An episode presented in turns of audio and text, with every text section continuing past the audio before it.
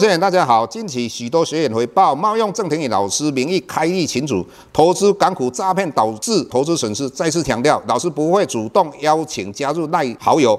再次强调，老师没有 Telegram 群组。再次强调，老师只有在 PressPlay 撰写产业探讨文章。再次强调，老师不会在赖群组回答任何问题，有任何问题在 PressPlay 平台内发问。再次强调，老师不会教大家投资港股，老师只有投资台股，请大家勿点选不明的耐群组以及连接，任何信息请审慎评估并提高警觉，切勿上当受骗。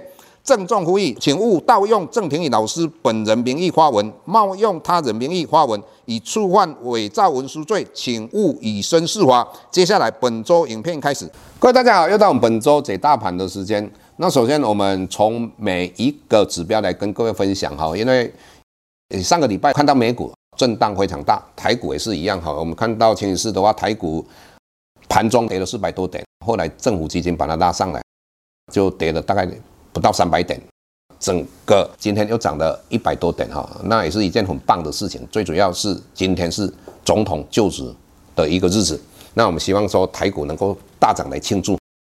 那我们来。看一下，目前来讲，美国十年期公债殖利大概二点八坡身。那老师的看法是这么讲，它应该会在三坡身上下做一个震荡，一直到六月十六号，美国联准会主席鲍尔即将要调升两码的联邦基金的利率的时候，当时它应该比较会有反应，那应该会往上攻，包括两年期的公债殖利率。那再来我们看一下台币哈，那台币贬多了，这几天的话相对比较有利的就是升值。我们有看到今天早上的一个新闻，大家预测说，美国在六月份升息两码，那台湾六月份央行应该会升息半码。老师讲过嘛，如果美国升息两码，再加上五月份它也两码，那总共四码就是一 percent。台湾的央行如果只有零点一二五就半码台币的话，再继续贬值的几率非常非常高。那台币它的趋势是往贬值那个方向在走。所以这个对台股还是不利。那美元指数的话，冲破一百零四块之后，哈，最近啊相对好一点，就回到一百零三块多，在这个地方做一个震荡，是一个很正常的。不管是外汇或是我们的股票或是房地产一样，它只要涨多了，它一定回档修正；跌深了，一定会反弹。这个是永远不变的一个道理。所以从这三个指标，以目前来讲，台股反弹的机会会比较大一点，以及美股也是一样。那之前的话，纳斯达跌的幅度比道琼来的大，那道琼最近有一点补跌。那整体来讲，老师认为台股应该下个礼拜一万六千点往上大概三百点，往下大概三百点做一个震荡。那以目前对台股比较有利的，就是外资在期货里面的净空单已经两年多了，好不容易转为净多单。今天五千多口，但是这个五千多口到底是真正外资，不是外资？我们要看的是下个礼拜、礼拜一、礼拜二、礼拜三再做一个观察。那如果真正是外资，它会持续的一个布局。那这一点各位必须要了解。第二个，我们要跟各位谈的多头跟空头的操作思维。我相信各位在很多杂志或书，或是你看过科斯托兰尼德国股神嘛，他讲到说老人与狗哈，那老人与狗。那个老人就是我们把它比喻一个公司的基本面，那这个狗的话就是它的股价。一般来讲，各位应该有经验，你牵着狗去遛狗的时候，狗都会在你的前面后面跑来跑去嘛。那股价也一样，它往往会离基本面有时候很远，有时候很近嘛。这个一般来讲，如果在多头市场，狗的话离老人往往都会相对远，不太会靠近它。为什么？因为多头市场来讲，利率低嘛，那在这种状况之下，我们就可以看到很多个股的本利比非常高。那本益比非常高的状况之下，相对的它就是离基本面会远一点。那相对的在空头市场的话，那就不一样的哦。因为空头市场到最后它都会回归到基本面。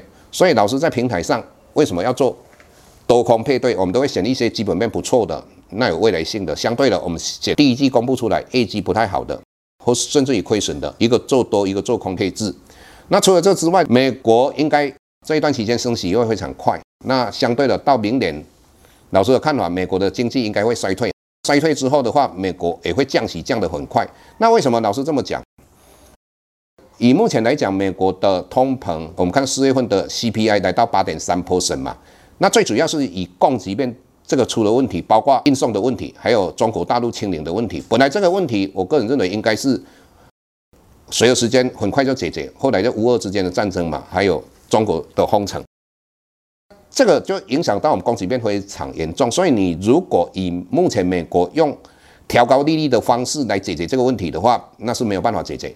如果用这种方法，它没有办法把通膨控制下来，甚至于我们的经济又往下衰退，形成所谓停滞性通货膨胀啊，这个几率高不高？我个人认为有，但是很低。